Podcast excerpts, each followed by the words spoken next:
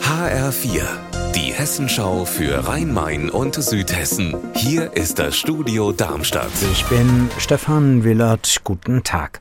Autoverkehr in den Großstädten im Rhein-Main-Gebiet. Ein Klimaproblem.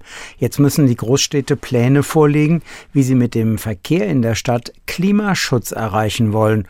Frankfurt will im Mai einen Masterplan vorlegen. HR-Reporter Frank Angermund in Frankfurt. Was heißt das? Ziel ist es, dass in den nächsten Jahren und Jahrzehnten weniger Autos in Frankfurt fahren sollen und der Verkehr eher Fußgänger, Radfahrer und den Nahverkehr berücksichtigt. 20 Prozent der Verkehrsteilnehmer sind allerdings aufs Auto angewiesen. Zum Beispiel Handwerker, die Feuerwehr oder Menschen mit Einschränkungen.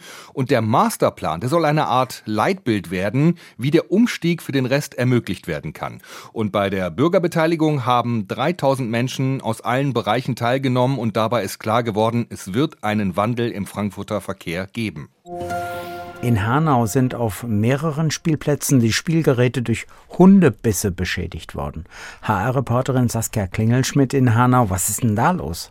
Die Stadt Hanau vermutet, dass ein Hundehalter sein Tier auf verschiedenen Spielplätzen der Stadt abrichtet bzw. gezielt zum Zubeißen trainiert.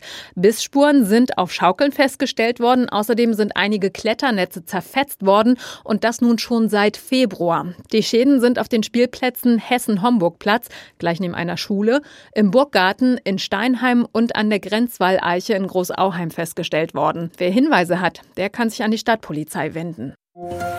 Nachts friert es derzeit in Südhessen. Trotzdem werden bei Bürstadt bereits Spargel geerntet. Kunststück, beheiztes Gewächshaus eben. HR-Reporterin Anna Vogel an der Bergstraße. Wie weit ist denn der richtige Spargel an der frischen Luft?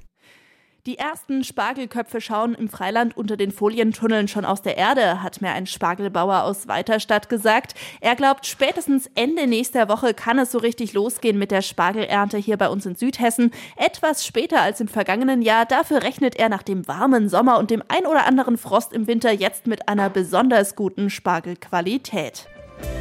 Unser Wetter in Rhein-Main und Südhessen.